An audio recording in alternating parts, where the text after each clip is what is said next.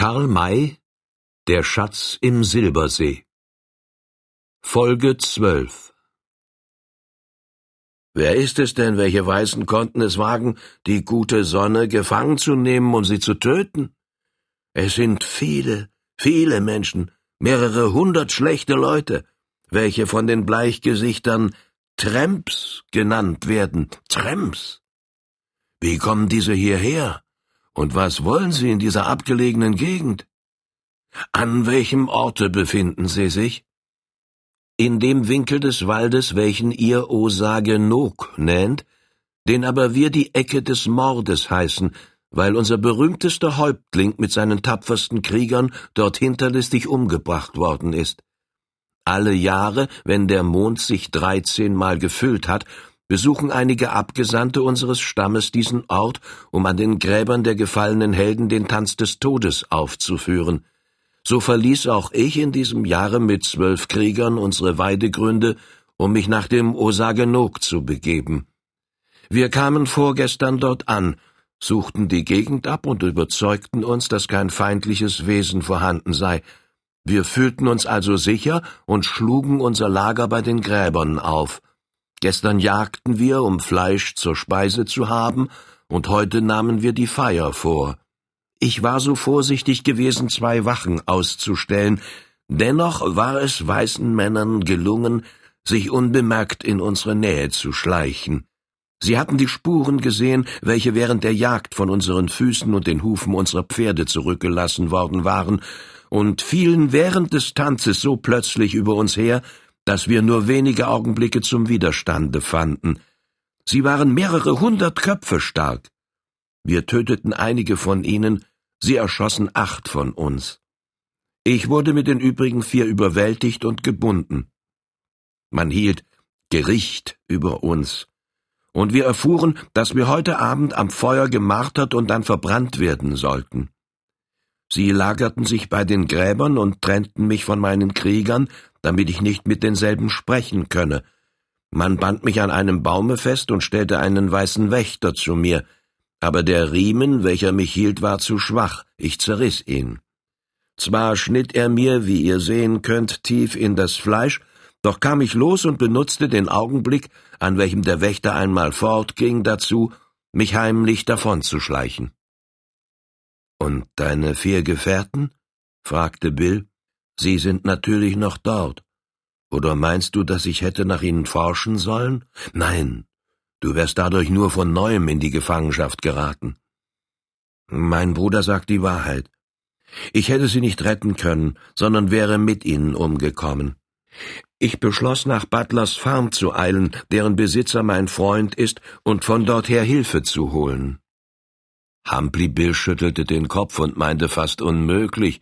Vom Osagenog bis zu Butlers Farm sind gute sechs Stunden zu reiten. Mit einem schlechten Pferde bringt man noch viel länger zu. Wie kannst du da bis zum Abend, an welchem deine Gefährten sterben sollen, zurückgekehrt sein? Oh, die Füße der guten Sonne sind ebenso schnell wie diejenigen eines Pferdes, antwortete der Häuptling selbstbewusst. Meine Flucht wird die Folge haben, dass man die Hinrichtung aufschiebt und sich zunächst alle Mühe gibt, mich wieder einzufangen. Die Hilfe würde also wohl zur rechten Zeit eintreffen. Dieses Exempel kann stimmen und auch nicht. Gut, dass du uns getroffen hast, denn nun ist es nicht nötig, nach Butlers Farm zu laufen, wir werden mit dir gehen, um deine Gefährten zu befreien. Will mein weißer Bruder dies wirklich tun? fragte der Indianer in freudigem Tone. Natürlich, was denn anders? Die Osagen sind ja unsere Freunde, während die Tramps die Gegner eines jeden ehrlichen Mannes sind. Aber es sind so viele, so sehr viele, und wir haben zusammen nur acht Arme und Hände. Pscha, du kennst mich ja. Meinst du, dass ich die Absicht habe, mich offen mitten unter sie hineinzustürzen? Vier listige Köpfe können es schon wagen, sich an eine Horde Tramps zu schleichen, um einige Gefangene herauszuholen. Was sagst du dazu, alter Ankel? Der Steifnackige breitete beide Arme aus, schloss entzückt die Augen und rief, ich reite sofort mit Vergnügen hin, wo die weißen Schufte liegen, und hole ohne Furcht und Graus die roten Brüder alle raus. Schön, und ihr, my Lord? Der Engländer hatte sein Notizbuch herausgenommen, um den Namen des Häuptlings zu notieren. Er schob es jetzt wieder in die Tasche und antwortete Natürlich reite ich mit, es ist ja ein Abenteuer. Aber ein sehr gefährliches, Sir. Desto besser, da zahle ich zehn Dollar mehr. Also sechzig. Aber wenn wir reiten wollen, so müssen wir ein Pferd für die gute Sonne besorgen. Hm, ja, antwortete der Bucklige, indem er ihn erstaunt anblickte. Aber woher würdet denn ihr eins nehmen, hä? Natürlich von seinen Verfolgern, welche wahrscheinlich nahe genug hinter ihm sind. Ganz richtig, ganz richtig. Ihr seid kein unebener Kerl, Sir, und ich denke, dass wir uns so leidlich zusammenarbeiten werden. Nur ist es dabei wünschenswert, dass unser roter Freund eine Waffe besitzt. Ich trete ihm eins von meinen Gewehren ab, hier ist's ja schon. Den Gebrauch desselben werde ich ihm erklären. Und nun dürfen wir keine Zeit versäumen, sondern ich schlage vor, uns so aufzustellen, dass die Verfolger, wenn sie hier ankommen, von allen Seiten eingeschlossen sind. Der Ausdruck des Erstaunens auf dem Gesichte des Kleinen wurde immer intensiver. Er maß den Engländer mit einem fragenden Blicke und antwortete Ihr sprecht da grad wie ein alter erfahrener Jäger, Sir. Wie meint ihr denn eigentlich, dass wir das anzufangen hätten? Sehr einfach. Einer bleibt hier auf dem Hügel, auf welchem wir beide jetzt waren. Er empfängt die Kerls genauso, wie ihr beide vorher mich empfangen habt. Die anderen drei gehen einen Bogen, so dass ihre Spuren nicht zu sehen sind, und besteigen die drei benachbarten Höhen. Kommen dann die Kerls, so befinden sie sich zwischen den vier besetzten Hügeln, und wir haben sie fest, denn wir sind oben gedeckt und können sie nach Belieben wegputzen, während sie von uns nur den Rauch unserer Schüsse bemerken. Ihr redet wirklich wie ein Buch, my Lord. Sagt aufrichtig. Befindet ihr euch wirklich jetzt zum ersten Mal in der Prärie? Allerdings, aber ich habe mich vorher an anderen Orten befunden, wo man nicht weniger vorsichtig sein muss als hier. Wir haben ja bereits davon gesprochen. Well, ich sehe, dass wir mit euch nicht viel Ärger haben werden, und das ist mir lieb. Ich gestehe, dass ich ganz denselben Vorschlag machen wollte. Bist du einverstanden, alter Ankel? Der Steife machte eine theatralische Armbewegung und antwortete Jawohl, sie werden eingeschlossen und miteinander totgeschossen. Gut, so bleibe ich hier, um Sie, sobald Sie kommen, anzureden. Der My Lord geht nach rechts, du wendest dich links und der Häuptling postiert sich auf dem vorstehenden Hügel.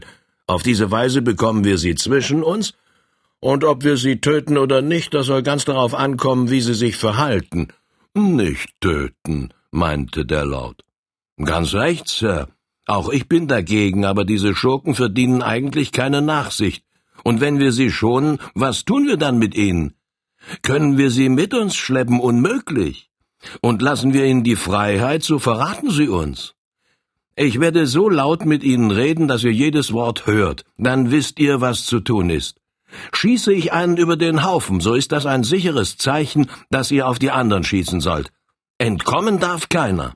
Denkt daran, dass sie acht Osagen getötet haben, ohne von diesen vorher feindlich behandelt worden zu sein. Und nun vorwärts, Meschurs, ich denke, dass wir nicht länger zögern dürfen. Er stieg den nächsten Wellenberg empor und legte sich da, wo er vorher mit dem Engländer den Indianer beobachtet hatte, in das Gras. Die drei anderen verschwanden zu beiden Seiten in den Wellentälern. Die Pferde blieben da, wo sie gestanden hatten. Der Lord hatte sein Fernrohr mitgenommen. Es verging wohl eine Viertelstunde, ohne dass die Annäherung eines menschlichen Wesens zu bemerken war. Der Wächter, welchem der Häuptling entkommen war, musste sehr nachlässig gewesen sein und die Flucht desselben spät entdeckt haben. Dann war von dem Hügel, auf welchem sich der Engländer befand, der laute Ruf zu hören Aufgepasst, Sie kommen. Still. warnte der Buckelige etwas weniger laut. Pshaw, Sie können es nicht hören, Sie sind fast noch eine Meile entfernt. Wo? Geradeaus nach Osten. Habe durch das Rohr zwei Kerls gesehen, welche auf einem Hügel standen und herwärts schauten, ob der Häuptling zu sehen sei haben jedenfalls die Pferde unten stehen gehabt. So passt doppelt scharf auf und schont die Pferde. Wir brauchen sie. Es verging wieder einige Zeit, dann hörte man den Hufschlag nahender Tiere. Im Wellental, das vor dem Buckeligen lag, wurden zwei nebeneinander reitende Männer sichtbar. Sie waren sehr gut bewaffnet und beritten und hielten die Augen scharf auf die Fährte des Häuptlings, welcher sie gefolgt waren, gerichtet. Gleich hinter ihnen erschienen noch zwei und dann noch einer, es waren also fünf Verfolger. Als sie die Mitte des Wellentales erreicht hatten und sich also zwischen den vier Versteckten befanden, rief Bill ihnen zu Stopp, Meschus! Keinen Schritt weiter, oder ihr hört meine Büchse reden. Sie hielten überrascht an und schauten nach oben, ohne aber jemand zu erblicken, da der Buckelige im tiefen Grase lag. Doch gehorchten sie seinem Befehle, und der Vorderste antwortete alle Teufel, was gibt es denn hier für einen heimlichen Wegelagerer? Zeigt euch uns doch und sagt, welches Recht ihr habt, uns anzuhalten. Das Recht eines jeden Jägers, welchem Fremde begegnen. Wir sind auch Jäger. Seid ihr ein ehrlicher Kerl, so lasst euch sehen. Die fünf Tramps hatten ihre Gewehre zur Hand genommen, sie sahen keineswegs friedlich aus, dennoch antwortete der Kleine, ich bin ein ehrlicher Mann und kann mich wohl sehen lassen. Da habt ihr mich. Er sprang auf, so dass sie seine ganze Gestalt sehen konnten, hielt aber sein Auge so scharf auf sie gerichtet, dass ihm nicht die geringste ihrer Bewegungen entgehen konnte. Sounds, rief einer von ihnen. Irre ich mich nicht, so ist das der Humphrey Bill. So werde ich allerdings genannt. Dann ist auch der Ganstig-Ankel in der Nähe, denn diese beiden trennen sich nie. Kennt ihr uns denn? Will's meinen. Habe von früher her ein Wort mit euch zu reden. Ich kenne euch aber nicht. Möglich, denn ihr habt mich bloß von weitem gesehen. Boys, dieser Kerl ist uns im Wege. Ich glaube gar, er hat mit dem Roten gemeinschaftliche Sache gemacht. Holen wir ihn von da oben herunter. Er zielte auf den Kleinen und drückte ab. Bill sank blitzschnell, wie von der Kugel getroffen, in das Gras nieder. Hi, Day, das war fein gezielt, rief der Mann. Nun ist nur noch der Gun. Er konnte den Satz nicht vollenden. Bill hatte sich freiwillig niedergeworfen, um nicht getroffen zu werden. Jetzt blitzte es rasch hintereinander aus seinen beiden Läufen auf, und keine Sekunde später krachten auch die Gewehre der drei anderen.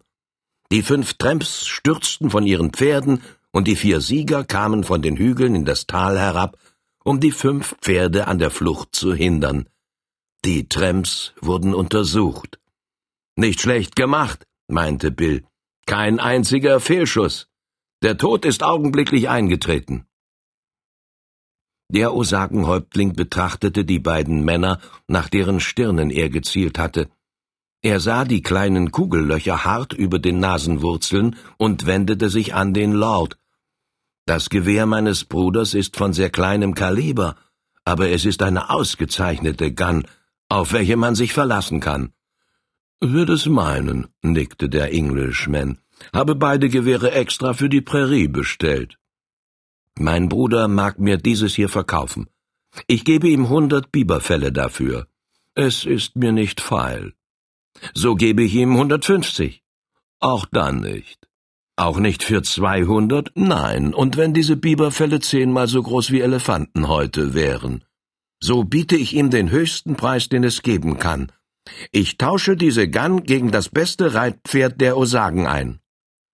Es war seinem Gesichte anzusehen, dass er glaubte, ein noch nie dagewesenes Gebot gemacht zu haben, doch der Lord schüttelte den Kopf und antwortete, Lord Castlepool tauscht und verkauft nie. Was sollte ich mit dem Pferde tun, da das meinige wenigstens ebenso vortrefflich ist wie dasjenige, von welchem du sprichst?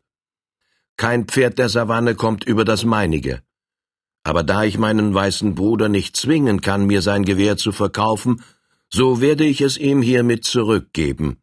Diese Toten haben mehr Waffen bei sich, als ich für mich bedarf. Er gab das Gewehr zurück, machte aber dabei ein Gesicht, in welchem das größte Bedauern zu lesen war. Den Toten wurden alle nützlichen Gegenstände abgenommen. Als man ihre Taschen nach solchen durchsuchte, meinte Bill, Der Kerl hat mich gekannt. Ich aber kann mich nicht erinnern, ihn jemals gesehen zu haben. Mag sein. Aus seinen Worten ging hervor, dass ich von ihm und also auch von den anderen nichts Gutes zu erwarten hatte.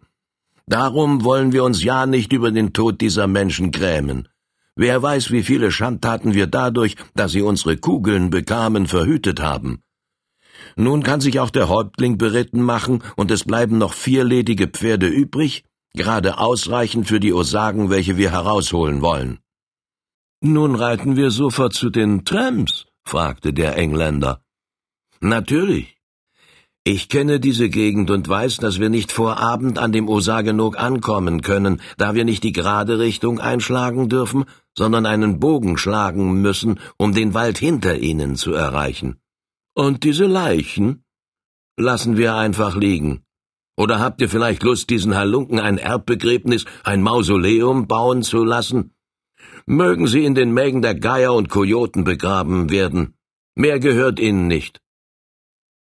Das war vielleicht eine harte, eine unchristliche Rede, aber der wilde Westen hat seine eigene Art von Zartgefühl, in einer Gegend, wo ringsum Tod und Verderben drohen, wird der Mensch gezwungen, Rücksicht zunächst nur auf sich selbst zu nehmen und alles zu vermeiden, was seine persönliche Sicherheit gefährdet. Hätten die vier Männer sich bei den Leichen verweilen wollen, um sie zu begraben und ein Gebet über ihnen zu sprechen, so wäre das eine Zeitverschwendung gewesen, welche sie sehr leicht, die Gefangenen Osagen aber fast sicher, mit dem Leben hätten bezahlen müssen. Man koppelte also die ledigen Pferde zusammen, stieg auf und ritt davon, zunächst gerade nordwärts, um dann nach Osten umzubiegen. Der Häuptling machte den Führer, da er den Lagerplatz der Tramps kannte. Es ging während des ganzen Nachmittags über die offene Rolling Prärie. Keine Fährte wurde getroffen und kein Mensch gesehen. Als die Sonne sich zur Rüste neigen wollte, erblickte man in der Ferne einen dunklen Waldstreifen, und der Osage erklärte, das ist die hintere Seite des Waldes. Die vordere biegt sich nach innen und bildet die Ecke oder den Winkel, welchen wir den Winkel des Mordes nennen. Und dort liegen die Gräber unserer Erschlagenen. Wie weit ist es, ehe man von hier aus quer durch den Wald den Winkel erreicht? fragte der Lord. Haben wir den Wald betreten, so müssen wir eine Viertelstunde gehen, um an das Lager der Tramps zu gelangen, erklärte der Rote. Da hielt Bill sein Pferd an, stieg ab und setzte sich, ohne ein Wort zu sprechen, im Grase nieder. Der Ankel und der Indianer folgten diesem Beispiele, als ob sich das ganz von selbst verstehe. Der Englishman stieg infolgedessen auch ab, erkundigte sich aber, ich denke, wir dürfen keine Zeit verlieren.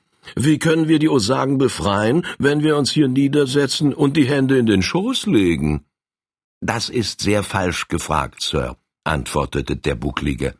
Fragt lieber, wie können wir die Osagen befreien, wenn wir erschossen worden sind? Erschossen? Wieso? Meint ihr, dass die Tramps ruhig in ihrem Lager sitzen bleiben? Schwerlich. Ganz gewiss nicht. Sie müssen essen und werden also jagen. Sie schwärmen im Walde umher. Dieser ist da, wo wir ihn betreten, nur eine Viertelstunde breit, und es lässt sich mit vollster Bestimmtheit erwarten, dass sich gerade dort Leute befinden, welche uns kommen sehen würden. Wir müssen also hier warten, bis es dunkel geworden ist. Dann haben sich die Kerls alle nach dem Lager zusammengezogen, und wir können unbemerkt den Wald erreichen. Seht ihr das ein? Well, nickte der Lord, indem er sich nun auch niedersetzte, habe nicht geglaubt, dass ich noch so dumm sein kann. Ja, ihr wäret diesen Leutchens gerade in die Hände geritten, und ich hätte euer Tagebuch nach Frisco tragen müssen, ohne einen einzigen Dollar zu bekommen. Nichts bekommen, warum? Weil wir unser Abenteuer noch nicht ganz erlebt haben. Haben es erlebt, ist bereits vorüber und auch eingetragen.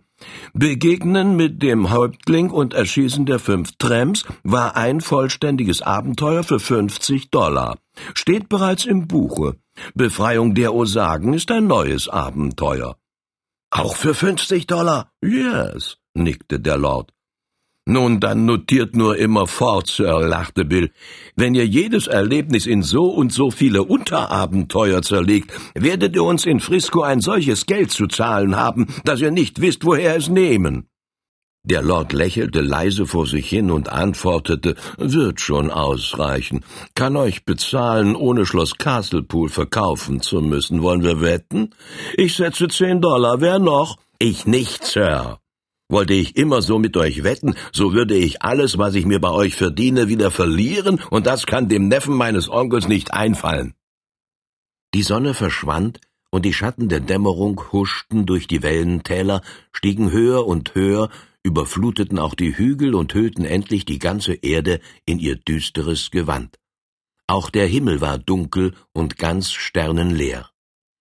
Nun wurde aufgebrochen, aber man ritt nicht bis an den Wald heran, die Vorsicht gebot, die Pferde im Freien zu lassen. Hölzerne Pflöcke, um die Pferde mittels der Zügel an den Boden zu fesseln, führt jeder Westmann mit sich. Auf diese Weise band man die Tiere an und wendete sich dann im Gänsemarsch dem Walde zu. Der Rote schritt voran. Sein Fuß berührte den Boden so leise, dass das Ohr nichts davon zu vernehmen vermochte. Der Lord, welcher ihm folgte, gab sich Mühe, ebenso unhörbar zu gehen. Es war rundum nichts zu vernehmen als der leise Wind, welcher die Wipfel der Bäume bewegte. Jetzt ergriff der Osage die rechte Hand des Engländers und flüsterte ihm zu, mein weißer Bruder gebe seine andere Hand weiter, damit die drei Bleichgesichter eine Kette bilden, welche ich führe, damit sich keiner an einen Baum stoße. Während er mit der ausgestreckten einen Hand sich vorwärts tastete, zog er mit der anderen die Weißen hinter sich her. Dem Lord wurde die Zeit sehr lang, denn in solchen Lagen dehnen die Minuten sich zu Stunden aus. Endlich blieb der Häuptling stehen und flüsterte Meine Brüder mögen lauschen. Ich habe die Stimmen der Tramps vernommen. Sie horchten und bemerkten bald, dass der Rote sich nicht geirrt hatte. Man hörte sprechen, wenn auch aus weiter Ferne, so dass die Worte nicht verstanden werden konnten. Nach wenigen Schritten gewahrte man einen leisen Dämmerschein, welcher es dem Auge ermöglichte, die Baumstämme zu unterscheiden. Meine Brüder mögen hier warten, bis ich zurückkehre, sagte der Osage. Kaum gesagt, huschte der Rote schon fort und war im nächsten Augenblicke verschwunden. Es war wohl über eine halbe Stunde vergangen, als er zurückkehrte. Sie hatten sein Kommen weder gesehen noch gehört. Er tauchte plötzlich vor ihnen wie aus der Erde auf. Nun, fragte Bill, was hast du uns zu melden? Dass noch mehr Tramps gekommen sind, noch viel mehr. Wetter! Ob diese Kerls vielleicht hier ein Meeting abzuhalten gedenken, dann wehe den Farmers und sonstigen Leuten, welche in der Gegend wohnen. Hast du gehört, was gesprochen wurde? Es brannten mehrere Feuer und der ganze Platz war hell. Die Tramps hatten einen Kreis gebildet, in welchem ein Bleichgesicht mit roten Haaren stand und eine lange und sehr laute Rede hielt. Wovon sprach er? Hast du ihn verstanden? Ich verstand ihn ganz genau, denn er sprach beinahe brüllend, aber meine Aufmerksamkeit war darauf gerichtet, meine roten Brüder zu entdecken, und so habe ich nur sehr wenig von dem, was er sprach, behalten. Nun, und das wenige. Was war es? Er sagte, der Reichtum sei ein Raub an den Armen und man müsse also den Reichen alles nehmen, was sie haben. Er behauptete, der Staat dürfe von dem Untertan keine Steuern erheben und man müsse ihm also alles Geld, welches er in den Kassen habe, wieder wegnehmen.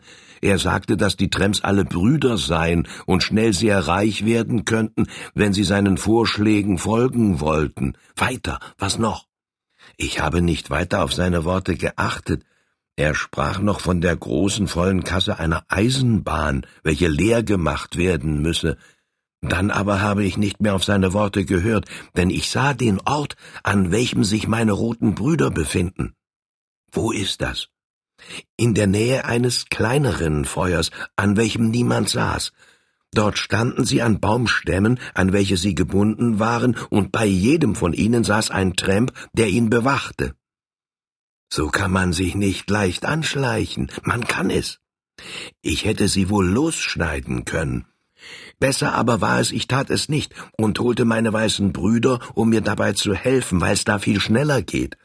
Aber ich bin vorher bis zu einem meiner roten Brüder gekrochen und habe ihm zugeflüstert, dass sie gerettet werden sollen. Das ist sehr gut, denn nun sind sie vorbereitet und werden, wenn wir ihnen nahe kommen, uns nicht etwa durch eine Bewegung der Freude und Überraschung verraten. Diese Tramps sind keine Westmänner. Es ist eine ungeheure Dummheit von ihnen, die Gefangenen nicht in ihre Mitte zu nehmen. In diesem Falle könnten wir sie nicht durch List befreien, sondern wir müssten, obgleich wir nur vier Personen sind, in den Kreis dieser Kerls hineinspringen, um, während der Schreck sie lähmt, die Osagen loszuschneiden. Führe uns nach dem Orte, an welchem sie sich befinden. Der Häuptling voran huschten die vier von Baum zu Baum und gaben sich dabei Mühe, möglichst im Schatten der Stämme zu bleiben. So näherten sie sich schnell dem Lagerplatze, auf welchem sie jetzt acht Feuer zählen konnten. Das kleinste brannte in dem innersten Winkel der Ecke, sehr nahe bei den Bäumen, und dorthin waren die Schritte des Häuptlings gerichtet. Er blieb einmal für einige Augenblicke stehen und raunte den drei Weißen zu, jetzt sitzen mehrere Bleichgesichter an diesem Feuer, vorhin saß niemand dort. Der Mann mit dem roten Haar ist dabei. Diese Leute scheinen die Anführer, die Häuptlinge zu sein. Seht ihr wenige Schritte davon meine Osagen an den Bäumen? Ja, antwortete der Buckelige, die Rede, welche der Rote gehalten hat, ist zu Ende, und nun sitzen die Kerls abgesondert von den übrigen, jedenfalls um Rat zu halten. Es kann sehr wichtig sein zu erfahren, was sie vorhaben. So viele Tramps sind nicht wegen einer Kleinigkeit hier versammelt. Glücklicherweise stehen einige Büsche unter den Bäumen. Ich werde einmal hinkriechen, um zu hören, wovon gesprochen wird. Mein Bruder mag es lieber nicht tun, warnte der Häuptling. Warum? Glaubst du, dass ich mich erwischen lasse? Nein, ich weiß, dass mein Bruder das Anschleichen versteht, aber er könnte doch gesehen werden. Gesehen? Doch nicht erwischt. Ja, mein Bruder hat leichte Füße und würde schnell entkommen, doch würde es uns dann unmöglich sein, die Osagen zu befreien. Nein, wir würden in einigen Augenblicken ihre Wächter niedergemacht und ihre Banden zerschnitten haben. Dann schnell fort durch den Wald und zu den Pferden. Möchte den Tramp sehen, welcher das verhindern wollte. Also ich schleiche mich hin. Werde ich bemerkt, so springet ihr zu den Gefangenen. Geschehen kann uns nichts. Hier ist mein Gewehr, Ankel. Er gab, um von derselben nicht gehindert zu sein, seinem Gefährten die Büchse, legte sich auf die Erde nieder und kroch dem Feuer zu. Seine Aufgabe war viel leichter zu lösen, als er geglaubt hatte. Die Tramps sprachen so laut, dass er fast auf halbem Wege liegen bleiben und doch jedes Wort hören konnte. Wenn der Häuptling der Ansicht gewesen war, dass die vier an diesem Feuer sitzenden Männer die hervorragenden Tramps, die Anführer seien, so hatte er sich nicht geirrt. Der eine von ihnen, der mit dem roten Kopfe, war der Colonel Brinkley, welcher sich mit seinen wenigen den Rafters entkommenen Begleitern heute gegen Abend hier eingestellt hatte. Er war soeben im Sprechen, und der Humphrey Bill hörte ihn sagen, Ich kann euch also einen großen Erfolg versprechen, denn dort ist die Hauptkasse. Ihr seid also einverstanden? Ja, ja, ja, antworteten die drei anderen. Und wie ist mit Butlers Farm? Wollt ihr sie auch mitnehmen? Oder soll ich das auf eigene Faust ausführen und ein halbes Schock eurer Leute dazu werben? Wir machen natürlich mit, erklärte einer. Sehe nicht ein, warum wir das Geld dir in die Tasche fallen lassen sollen. Es fragt sich nur, ob es schon da ist. Noch nicht. Die Rafters haben nicht sofort Pferde gehabt, während ich gleich am nächsten Morgen einige gute Klepper fand. Sie können also noch nicht auf der Farm sein. Aber Butler ist auch ohne dies reich genug. Wir überfallen die Farm, rauben sie aus und erwarten dann ganz ruhig die Ankunft der Rafters und der Halunken, von denen sie befehligt werden. Weißt du denn genau, dass sie dorthin kommen werden? Ganz genau. Dieser Old Firehand muss hin, eines Ingenieurs wegen, welcher sich jedenfalls schon jetzt dort befindet.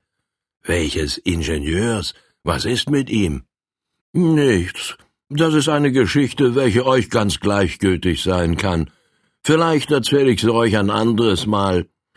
Vielleicht engagiere ich euch noch zu einem ganz anderen Coup, bei welchem das Geld in Masse zu verdienen ist. Du sprichst in Rätseln. Aufrichtig gestanden, möchte ich mit diesem Old Firehand lieber nichts zu tun haben. Ich hörte oft von ihm erzählen. Hast du Angst? höhnte der Rote. Angst nicht, aber eine sehr triftige Abneigung gegen diese Art von Menschen. Unsinn! Was sollte er uns anhaben können? Denke doch, dass wir vierhundert Kerls beisammen haben, welche es mit dem Teufel aufnehmen würden. Sollten die alle mit nach Butlers Farm? Natürlich. Der Weg dorthin geht ja in unsere Richtung. Wollen wir etwa wieder nach hier zurück? Nein, das ist richtig. Und wann brechen wir auf? Morgen Nachmittag, so dass wir die Farm am Abend erreichen. Sie ist groß und wird ein hübsches Feuer geben, an welchem wir uns manchen Braten wärmen können.